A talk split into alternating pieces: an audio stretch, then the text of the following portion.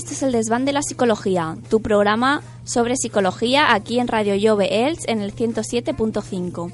Mi nombre es Reyes López y también está conmigo María Ángeles Ruiz. Hola, buenos días.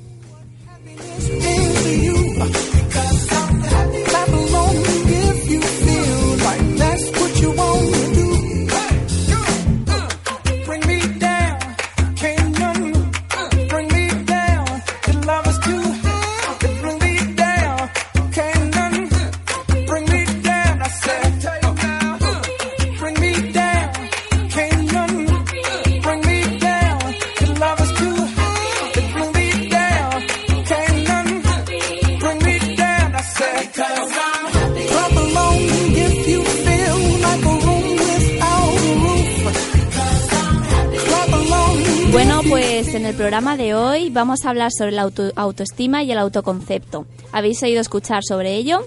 Pues os explicaremos lo que significan estos contenidos y eh, luego os daremos algunas pautas para mejorar eh, la autoestima. Bueno, antes de, empezar con el programa os queremos dejar con una canción que en este momento será Herba Looms de Lily Allen. monkey ran away from the zoo. Would you tell me what this all means? What happens if I go through that door? Cause I'm looking up at the ceiling, but it's turning into the floor. Ooh, when I'm bored, I kinda drift away. I'm not sure.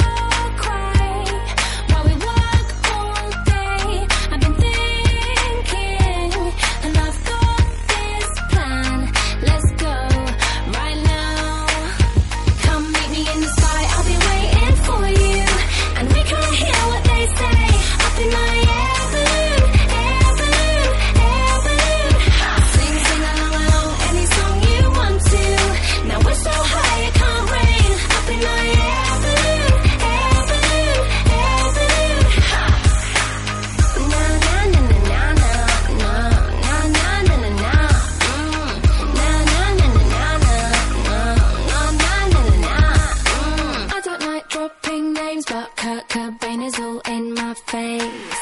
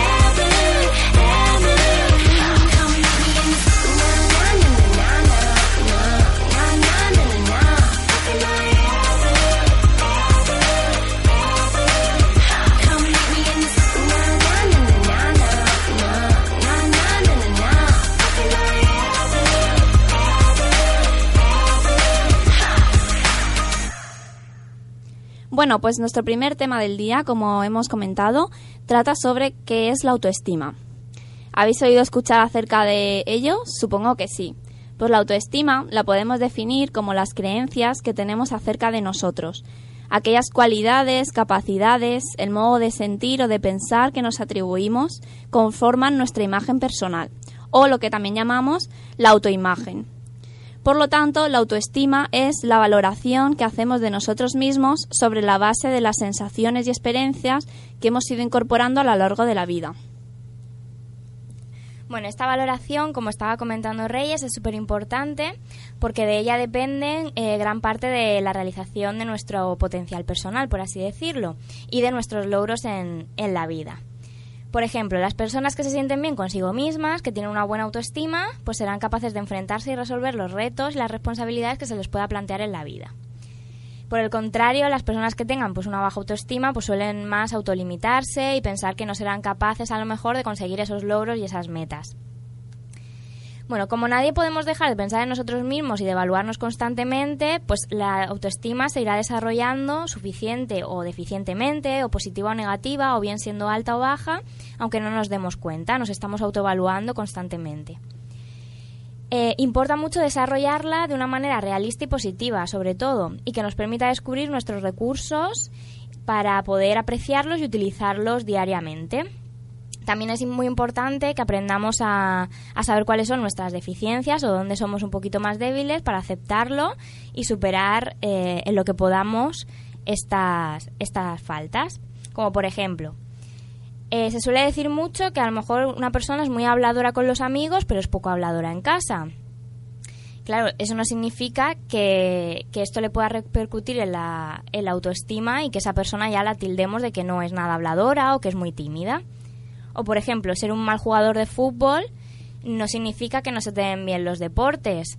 Tú no puedes jugar un partido de fútbol decir que te ha salido fatal y que eres un muy mal jugador. Estamos, eh, digamos, asociando una serie de características a un hecho concreto. A mí no se me puede dar bien el, el fútbol, pero se me puede dar genial el baloncesto o el vóley o cualquier otro deporte. O, por ejemplo, como también hablábamos la semana pasada de los exámenes, pues que a mí no me salga bien un examen y ya automáticamente solemos decir es que soy muy mal estudiante, no se me dan bien los estudios, pues no he podido suspender un examen y no por ello eh, significa que nos sirvamos para, para estudiar. Bien, pues ahora que ya hemos visto lo que significa la autoestima, vamos a ver cómo se forma.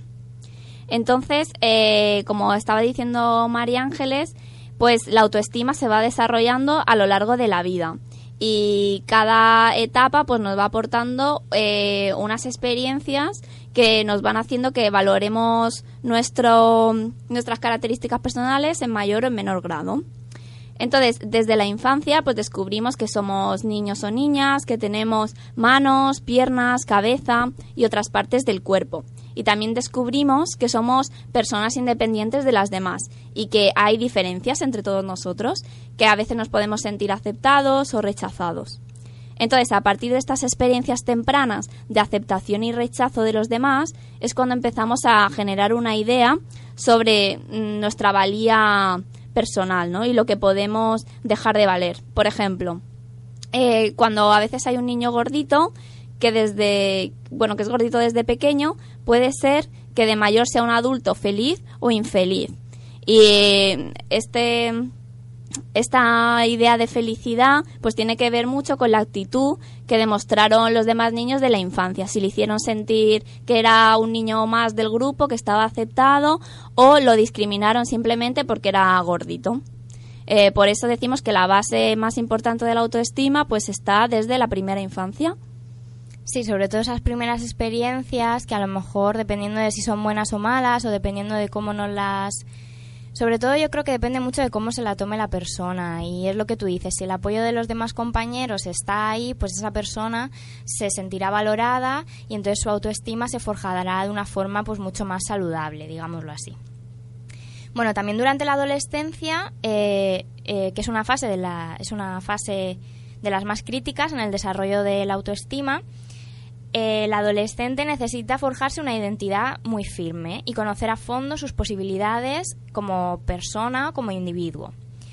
También precisa en esta etapa, como hemos dicho en la anterior, del apoyo social, sobre, eh, sobre todo por parte de, de otros cuyos valores coincidan con los suyos. Es muy importante que la persona se identifique, por ejemplo, con el grupo de amigos. Si yo no me identifico con las personas con las que estoy, pues no me no me voy a esa autoestima no se va a desarrollar de la misma forma. Eh, también hay que hacerse valiosos y, y avanzar con confianza hacia el futuro. Bueno, en esta época se pasa también de la dependencia de las personas a las que queremos, como puede ser la familia, a buscar más independencia, a querer eh, buscar más nuestros recursos, a no depender tanto de nuestros padres y sobre todo a querer estar más con otros compañeros. Si durante la infancia, que hemos comentado antes, se va desarrollando una autoestima fuerte, al adolescente le será relativamente fácil superar estas crisis y alcanzar la madurez de una manera saludable y con una buena autoestima. Muy relacionado con la autoestima, también tenemos el, el autoconcepto, que nos va a explicar ahora Reyes. Sí, pues el autoconcepto serían todas las características personales de cada individuo. Por ejemplo, si es alto o bajo, eh, moreno, rubio, como sus características de personalidad. Son todas las medidas objetivas de, la persona. Y la autoestima sería por la valoración de esas características. Sí, digamos que el autoconcepto es la imagen que tiene la persona acerca de sí misma y de todo su mundo eh, viéndose como una persona hábil y capaz de valerse por sí misma y la autoestima sería la valoración positiva o negativa que yo hago de esa imagen que yo tengo de mí misma. Por ejemplo, eh, yo puedo verme a mí misma como una persona pues bajita eh, o delgada o lo que sea, ¿no? Yo tengo esa imagen de mí misma. Ese sería mi autoconcepto, cómo me veo yo pero la autoestima sería cómo utilizo yo esas partes de mí en mi propio beneficio, o no, porque la autoestima también podría ser en modo negativo. Es decir, si yo, por ejemplo, soy bajita, puedo decir eh, o puedo estar machacándome diciendo que bajita que soy, o soy mucho más baja que los demás, o vaya que mal, o esto, o puedo utilizarlo en mi propio beneficio diciendo que bueno, que sí, que soy bajita, pero que tengo otras muchas cualidades que a lo mejor los demás no tienen y que pueden hacerme sentir a mí mismo pues un poco más única. También la autoestima influye de manera cotidiana en nuestra vida en muchos aspectos, como por ejemplo en los pensamientos, en los sentimientos o en los actos que vamos llevando a cabo en nuestra vida cotidiana. También influye sobre el comportamiento. Si yo tengo una alta autoestima, pues mis comportamientos eh, se irán dirigidos de una manera pues más, más saludable y mejor hacia, hacia mis metas. Si yo tengo una baja autoestima, por lo contrario, pues iré acumulando, digámoslo así, pues fracaso tras fracaso. También influye mucho en el aprendizaje y sobre todo y muy importante en las relaciones que tenemos con los demás y en las relaciones que recibimos de, ellos mismos. Y sobre todo en la creación y en la experimentación de vivencias, vivencias nuevas influirá mucho el hecho de que yo tenga una autoestima positiva o negativa. Sí, y por lo tanto las personas eh, con baja autoestima pues tendrán eh, dificultad para aprender, ya que piensan que son incapaces, como ha dicho María Ángeles, que no pueden, que es muy difícil para ellos. Eh, se sentirán inadecuados ante situaciones vivenciales y de aprendizaje, como hemos dicho, que está fuera de su control. Por ejemplo, situaciones a lo mejor estresantes, pues se sienten incapaces de superarlas, de hacerles frente. También suelen adquirir hábitos de crítica a los demás, por ejemplo, de envidia eh, o una actitud de victimismo, de que yo soy inferior a los demás, no, no valgo la pena, etcétera.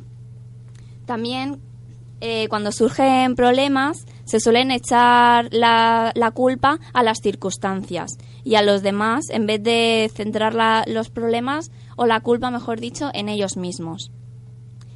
Eh, también eh, su autocrítica eh, tiende a crear un estado de insatisfacción consigo mismo, es decir, están todo el rato pues muy negativos hacia su imagen personal y hacia su autoconcepto también. Son muy sensibles a la crítica de los demás, ya que ante cualquier cosa que les puedan decir, pues se sienten verdaderamente ofendidos y que de verdad pues no, no tienen valía y se, se infravaloran mucho. También tienen un deseo excesivo de complacer, no se atreven a decir que no. Aunque no les apetezca hacer algo, siempre van a decir que sí por miedo al que dirán los demás o porque como se sienten ellos inferiores, pues que no tienen capacidad de, decisión y que entonces pues tienen que, siempre llevar la razón al resto de compañeros o de, en fin, de gente que lleve así un poco la, voz cantante. Eh, también pueden ser demasiado perfeccionistas, incluso llegando a tener una autoexigencia muy elevada, ya que no se permiten fracasar porque eso les supone eh, un gran fallo en su personalidad. Eh, y también pues tienen, suelen tener tendencias depresivas, a verlo todo negro en su vida, en su futuro, que no sirven para nada. Y en fin, pues todo esto que hemos estado comentando eh, María Ángeles y yo. Sí, además yo creo que lo más, lo más significativo de las personas que tienen una baja autoestima es sobre todo la, la autocrítica que tienen consigo mismos. Son en muchas ocasiones, o en casi todas, son excesivamente críticos porque una de las, las frases estrella, por ejemplo, de una persona con baja autoestima suelen ser todo lo hago mal, o siempre estoy solo, o nada me sale como yo quiero.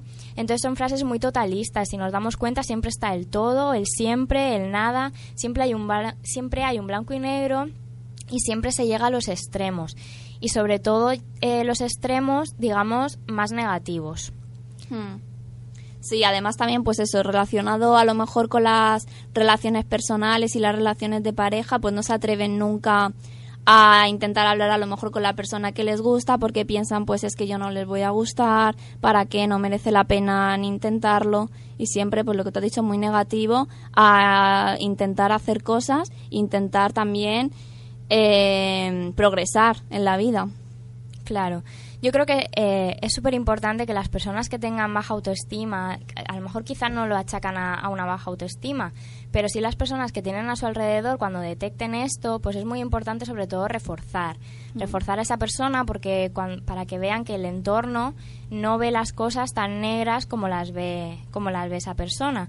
Porque ellos están constantemente con un discurso interno de todo me sale mal, nada lo que hemos estado comentando, entonces es muy importante sobre todo el apoyo de los demás porque la autoestima tengamos en cuenta que no es solo algo que nos va a repercutir a nosotros mismos, repercute a todas nuestras relaciones sociales e incluso a la familia o a las relaciones de pareja, porque si yo soy una persona muy negativa, no una persona muy negativa, pero si estoy muy negativa siempre, si siempre estoy diciendo que nada me sale bien, que todo que todo es un desastre y todo, pues mi pareja y mis amigos al final va a llegar un momento en el que en el que se pueden cansar de mí.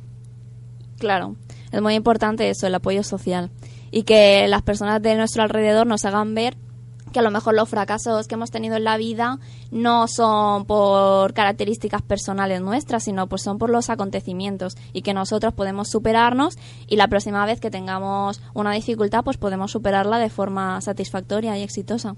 Claro, lo más importante quizás sería valorar esa situación y ver qué es lo que yo he hecho para estar en esa, en esa situación o qué he hecho para ver qué me ha salido mal y a partir de ahí pues elaborar otras estrategias para eh, que eso mismo pues me vuelva a salir bien la próxima vez. Y todo esto formaría parte de cómo mejoramos nuestra autoestima. Entonces, antes de, meternos un poquito en el tema y ver cómo mejorar y qué podemos hacer, qué estrategias hay para mejorar nuestra autoestima, os vamos a dejar con una canción que es En mi garganta de Sidoní y al volver os contamos un poquito más.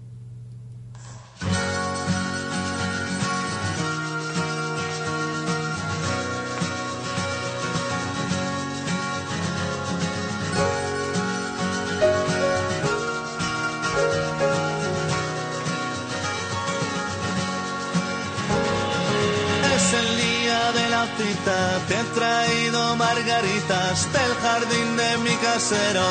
Te quiero. En la plaza de repente yo te veo entre la gente, me resbalo, caigo al suelo. Te quiero. Te tiendo la mano y te ofrezco triste ramo.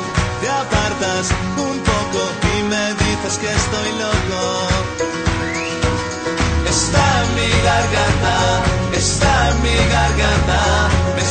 Cortando y sangra, me está cortando y sangra, me ahoga el te quiero que jamás podré decir. Yo te hablo y me atraganto, estoy temblando, quedo en blanco, tú me hablas, yo no entiendo, te quiero. En la rambla si eres mía, tú has gritado policía, me he escondido te quiero. Espero la calma mientras tu crucero zarpa, agito un pañuelo, digo adiós a la que quiero. Está en mi garganta, está en mi garganta, me está cortando y sangra, me está cortando y sangra,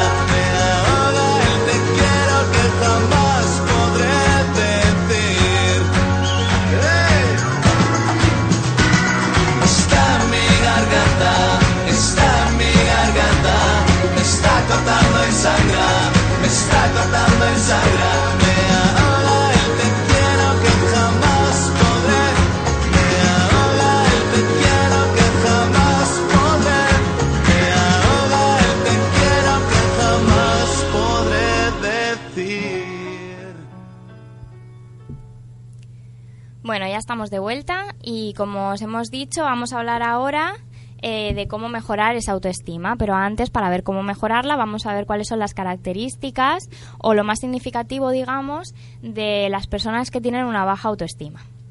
Bueno, la baja autoestima está relacionada básicamente con una distorsión del pensamiento.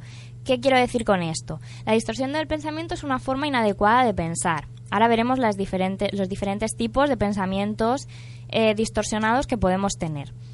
Las personas con baja autoestima tienen una visión muy distorsionada de lo que son ellos mismos realmente y al mismo tiempo estas personas, como hemos dicho ya antes, suelen mantener unas exigencias sobre ellos mismos muy perfeccionistas sobre lo que deberían o no deberían lograr. La persona con baja autoestima eh, está manteniendo eh, constantemente un diálogo consigo misma en la que se incluyen pensamientos de distintos tipos, como pueden ser la sobregeneralización. ¿Qué es esto? Pues a partir de un hecho totalmente aislado, creamos una regla universal que en general nos va a valer para cualquier otra situación y para cualquier otro momento. Por ejemplo, yo he fracasado una vez en algo concreto, ¿vale? Por ejemplo, he suspendido un examen. Y automáticamente lo que yo me digo a mí mismo es que siempre fracasaré y que siempre voy a suspender los exámenes. Como vemos, generalizamos un hecho aislado como es suspender un examen en que voy a suspender a lo mejor todo el curso o todos los exámenes que vaya a hacer. Otro tipo de pensamiento es como una designación global, es decir, que se utilizan términos muy peyorativos para describirme a mí mismo, en vez de describir el error concreto en el momento en el que sucedió. Por ejemplo, en vez de si a mí se me ha caído algo de la mesa, por ejemplo, en vez de decir que torpe, que eso designaría que torpe en este momento que lo acabo de tirar, las personas con baja autoestima suelen decir qué torpe soy. Automáticamente añaden el soy como, una, eh, como un elemento estable, digamos, de su personalidad. También tendemos a tener pensamiento polarizado. Lo que he dicho antes, pensamientos de todo o nada. Todas las cosas se llevan a los extremos y siempre hay categorías absolutas. Es todo blanco o negro, no hay colores intermedios. Como por ejemplo, todo lo hago bien o todo lo hago mal. No se aceptan valoraciones relativas, ni por ejemplo, hoy me ha salido mal.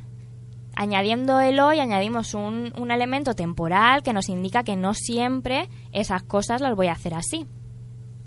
También tendemos a la autoacusación, en lo que, eh, bueno, esto se describiría como que uno se siente absolutamente culpable de todo. Por ejemplo, yo tengo un amigo mío, ¿vale? Y tengo una discusión con él. Y él me está contando que tiene un problema. Pues yo, a lo mejor cuando termino de, de hablar con él, mm, voy a hablar con otro amigo y siempre me voy a achacar el hecho de que yo tendría que haberme dado cuenta antes, que mira que no lo he visto, soy muy mal amigo, ¿vale? Tendemos a autoacusarnos de todo cuando a lo mejor no tendríamos por qué habernos dado cuenta de que eso era así porque mi amigo lo ha llevado tanto en secreto que nadie se ha dado cuenta. También tendemos a la personalización. Eh, en este pensamiento suponemos que todo tiene que ver con nosotros y nos comparamos negativamente y constantemente con los demás. Por ejemplo, estoy en clase y veo a un amigo mío de lejos, le miro la cara y le veo como mala cara, ¿no? Pues mi pensamiento, si tuviese baja autoestima, sería, uy, qué mala cara tiene hoy, ¿qué le habré hecho?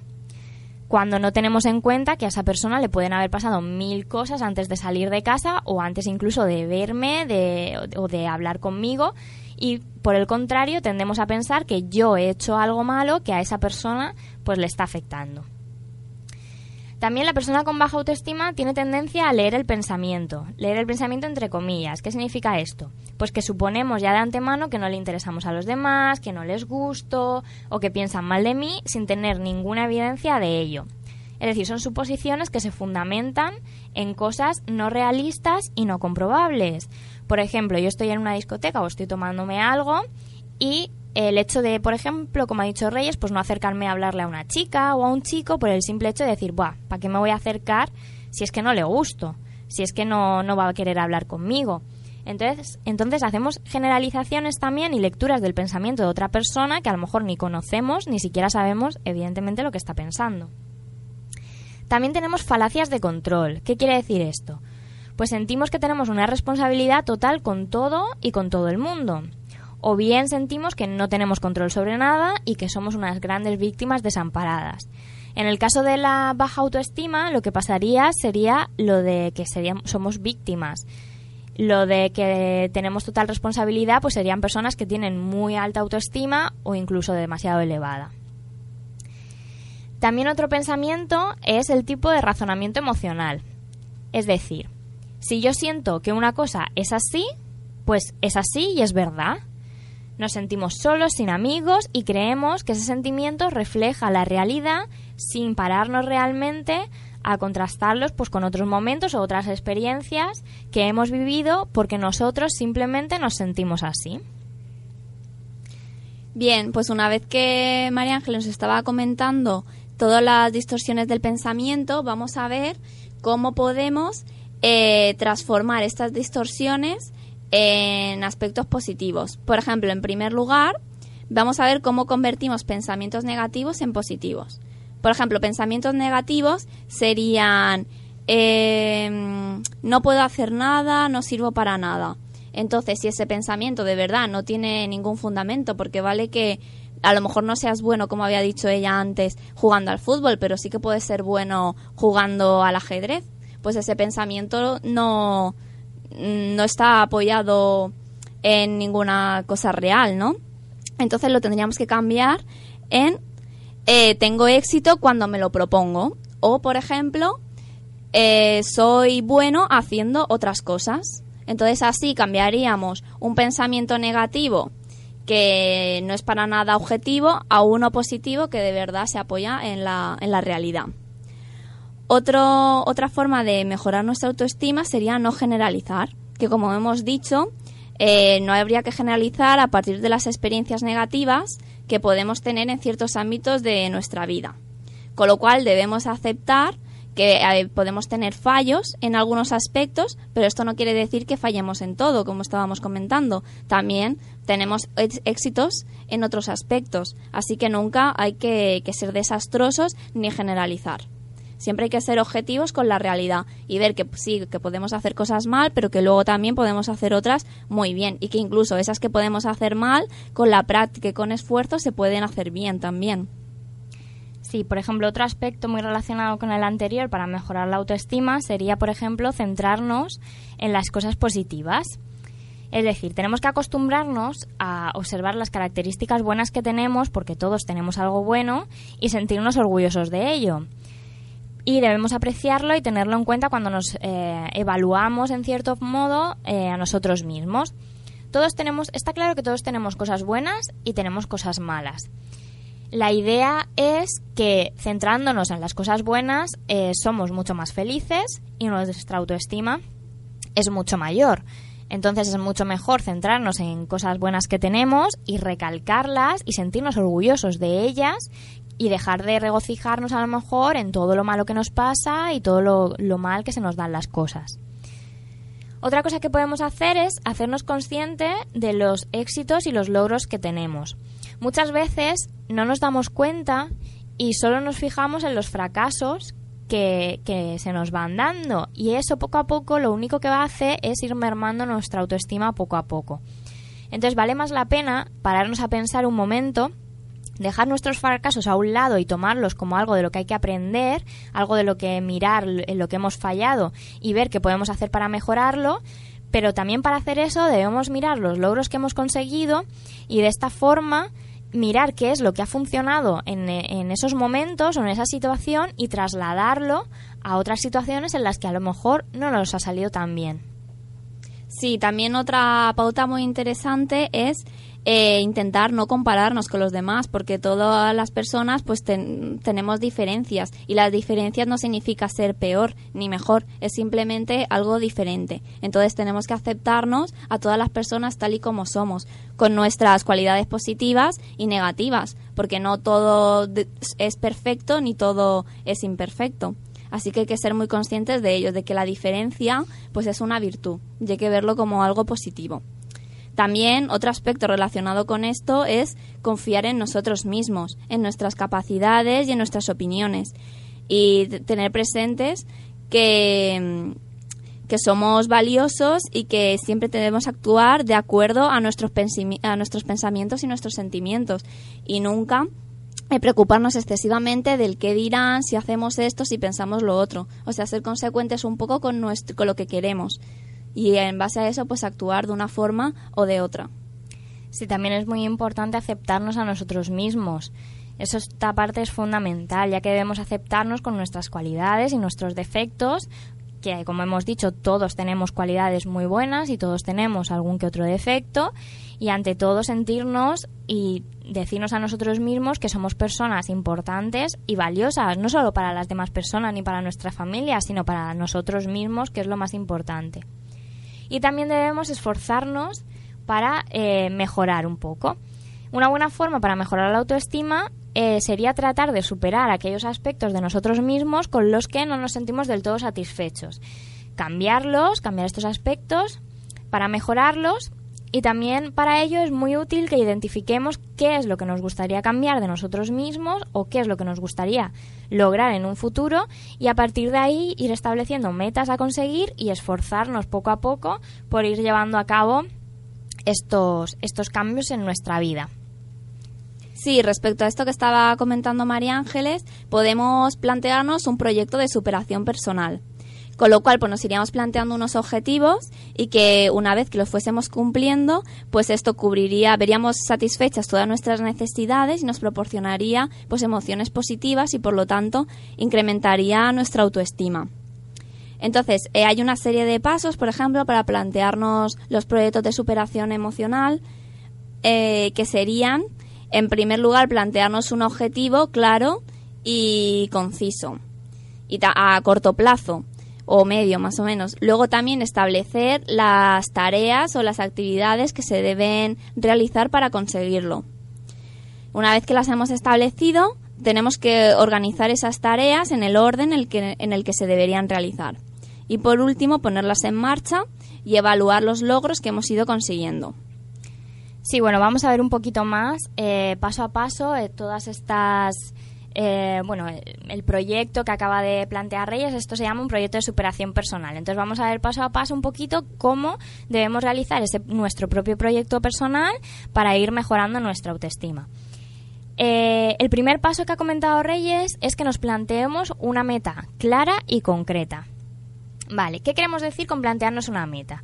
Una meta puede ser cualquier cosa, cualquier cosa que, que queramos hacer o que queramos conseguir, como ha dicho Reyes, a medio o largo plazo. Bueno, sí, a medio o corto plazo mejor. Entonces nos tenemos que plantear una meta clara y concreta que nos ayude a tener el éxito, que nos pueda facilitar ¿no? lo que queremos conseguir. Entonces, la meta tiene que ser eh, concreta y tiene que reunir una serie de requisitos. Tiene que ser sincera. O sea, tiene que ser algo que queramos hacer o que queramos alcanzar. No vale plantearnos cualquier cosa que, por ejemplo, no nos motive que al fin y al cabo pues no, no vamos a, esforzarnos por conseguirla. también tiene que ser algo personal. No vale que venga nadie, que venga mi madre o que venga mi amigo y que sea él quien me, quien me proponga la meta. ¿Por qué? Pues pasa lo mismo que en el caso anterior. Porque si no es una meta mía personal que yo quiero conseguir, no me voy a motivar para ello, entonces no voy a, no voy a ser capaz de, de llegar a ella. También tiene que ser una meta realista, ¿vale? Tenemos que ver posible el hecho de conseguirla en un plazo relativamente corto de tiempo, por ejemplo, unas cuantas semanas. Yo no puedo plantearme una meta quizá de aquí a tres años o cuatro si no, si no resulta demasiado realista el hecho de que yo pueda ir poco a poco y día a día eh, superando esa pues las fases que yo me vaya que me vaya poniendo. O, por ejemplo, no puedo plantearme de aquí a un mes irme de viaje a la República Dominicana si ni tengo trabajo, ni tengo dinero para irme, ni me pueden prestar el dinero, ni nada de eso. ¿Vale? Tiene que ser una meta divisible a poder ser. ¿Qué quiere decir esto? Es mucho más fácil conseguir algo si podemos ir paso a paso que si tenemos que hacerlo todo de golpe. Entonces, podemos plantearnos, por ejemplo, aprobar este curso o aprobar un trimestre. Las pequeñas metas que irían dentro de, de, la, de, la, meta final sería, por ejemplo, ir aprobando examen a examen. Entonces, cada examen sería una prueba para mí que iría superando poco a poco y que cada prueba superada fortalecería mi autoestima hasta llegar a la meta final. Y también tiene que ser una, eh, una meta que se pueda medir, es decir, que podamos comprobar realmente que la hemos logrado o que no la hemos logrado. Volvemos al ejemplo de antes. Eh, el hecho de yo ir aprobando los exámenes es algo que se puede medir porque las notas me las dan, el boletín de notas y todo eso. Eso también es muy importante. Bien, sí, y una vez que ya tenemos las metas establecidas, el segundo paso sería ver qué tareas se pueden realizar para conseguir esas metas. Entonces, lo que tenemos que hacer es pensar qué cosas podríamos hacer para conseguirlas y tener en cuenta que no todos los objetivos se alcanzan en un día, que para conseguir mejorar en cualquier aspecto eh, hay que hacer pequeños esfuerzos y que es una tarea detrás de otra, es algo continuo.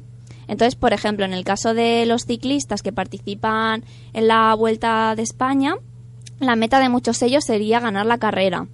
Pero para ganar la carrera, pues como también estaba comentando María Ángeles con el ejemplo de los exámenes, pues hay que ir ganando etapa a etapa. Entonces, como estábamos diciendo, no se puede conseguir todo en un día, sino es un esfuerzo que va poco a poco. Exactamente. El tercer paso de nuestro proyecto personal va muy ligado al otro. En este caso sería organizar esas tareas que tenemos que ir cumpliendo en el orden en el que debemos realizarlas. Eh, a ver, si intentamos hacer todas las tareas al mismo tiempo, al final no vamos a conseguir en nada, es lo que hemos comentado antes. Entonces, para lograr una meta que nos interesa y que nos motiva, es importante que se ordenen todas las tareas o todas las pequeñas metas que debemos ir realizando y que establezcamos un plan de trabajo. Una vez que se tenga esta lista de tareas, eh, pues las ordenamos. Y el orden mm, debemos establecerlo, lógicamente, de una forma lógica que tenga sentido y según una secuencia temporal en las que tengamos que ir superándolas para ir llegando a la meta final. Es decir, volviendo al ejemplo de antes, o por ejemplo el ejemplo de los ciclistas, ellos tienen que superar una etapa a etapa que ya van prefijadas y ya van en un orden. Yo no puedo superar la etapa que viene en la quinta posición antes de superar la de la tercera. Y bueno, también puede ser que las tareas no necesiten que tengan una secuencia temporal. Entonces, ¿qué hacemos en este caso? Pues una vez que tenemos nuestra lista de tareas, lo que vamos a hacer es empezar siempre por las más sencillas, las que nos requieran un poco menos de esfuerzo, porque esas las superaremos antes, entonces nos va a motivar a seguir realizándolas y entonces dejamos las más difíciles para el final, porque así ya, después de haber superado unas cuantas, pues ya tenemos la suficiente motivación para superar, digamos, pues las más difíciles. Una vez que ya hemos establecido las tareas y las hemos organizado, el último paso sería poner en marcha nuestro proyecto y evaluar los logros que vamos consiguiendo.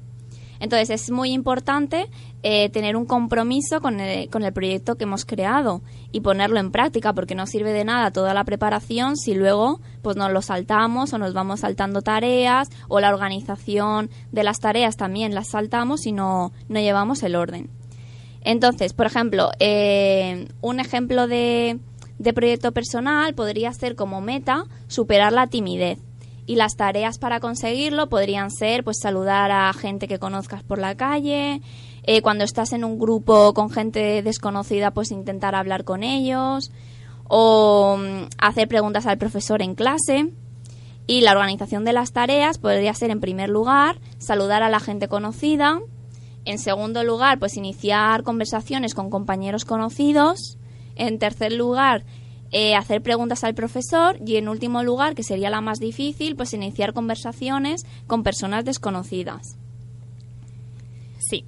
Bueno, y una vez que ya hemos elaborado nuestro, nuestro proyecto personal, que terminaría aquí, también queremos recalcar que bueno, lo hemos hablado también al principio del programa, que es súper importante las, las relaciones que tenemos con los demás para subir o, o no subir nuestra, nuestra autoestima.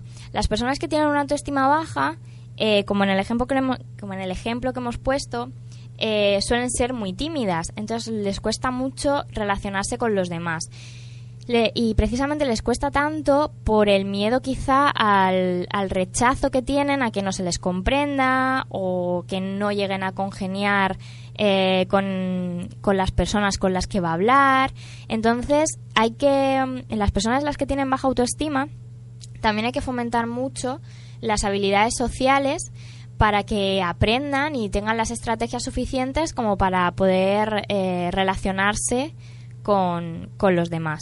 Sí, como la asertividad, que es muy importante, que hablaremos en otros programas, para aprender a expresar lo que deseamos y lo que queremos. Exactamente, también la empatía, también un poco aprender a ver cómo se pueden sentir los demás en esas mismas situaciones, que pueden incluso sentirse igual que yo, con esa timidez y a lo mejor no, no nos lo hemos planteado porque estamos tan centrados en nuestra propia desgracia, por así decirlo, porque como tenemos una baja autoestima, todo nos sale mal, estamos tan centrados en nosotros mismos y en cómo nos valoramos a nosotros mismos que quizá no tenemos en cuenta que los demás también pueden sentirse de la misma forma que nos sentimos nosotros.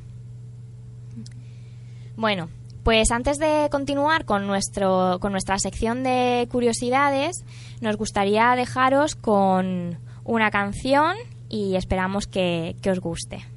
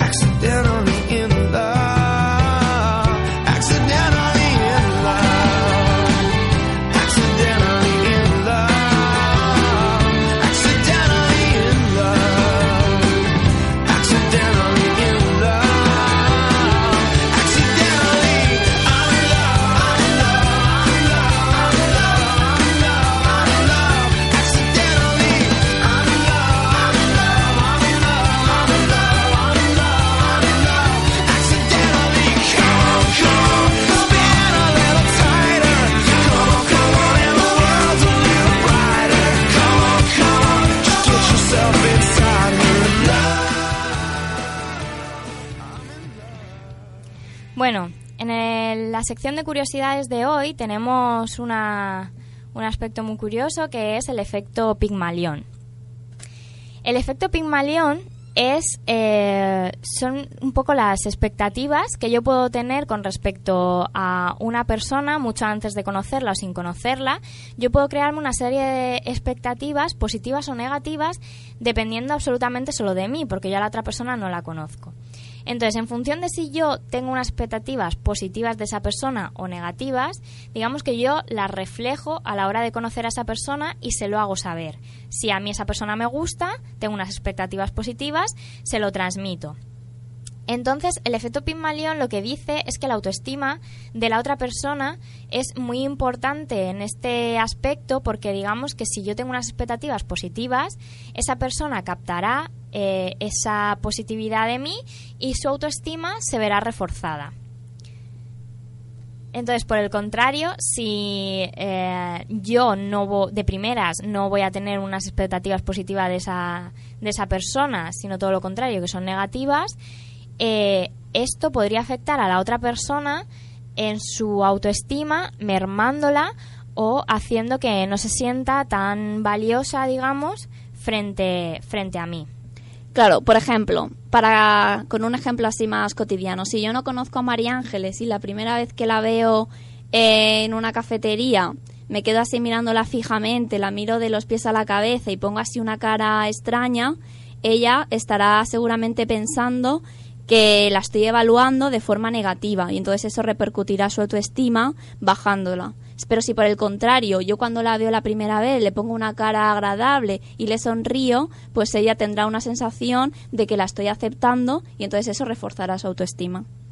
Sí, digamos que el, efecto Pigmalión hace referencia sobre todo a las relaciones sociales y como hemos dicho a las expectativas que nos vamos creando de, la otra persona en función de, de, si son buenas o son malas. Una vez que conocemos a esta persona y que ya se ha establecido una relación, este efecto desaparecería porque simplemente se basa en primeras impresiones que, como todos sabemos, muchas veces no están muy fundamentadas en lo que realmente es la realidad, aunque a veces esas primeras impresiones consiguen influir en la, en la relación posterior que tenemos pues, con, con amigos que acabamos de conocer o con nuestra, incluso nuestra propia pareja. Pero bueno, digamos que eh, este efecto se produciría al principio de la relación y conforme va pasando el tiempo, este efecto se vería reducido y la, la autoestima no se vería tan, tan influenciada, digamos, por la otra persona en este aspecto de expectativas, pero sí quizá en otros. En otros. Muy bien, pues con esto ya llegamos al final del programa de hoy y antes de despedirnos os informamos de que podéis dejar vuestras preguntas y sugerencias en la página de Facebook que es www.facebook.com barra desván de la psicología. Bueno, pues muchas gracias a todos, a los que nos habéis acompañado esta mañana y os esperamos el próximo martes de 11 a 12 aquí en el desván de la psicología. Buenos días.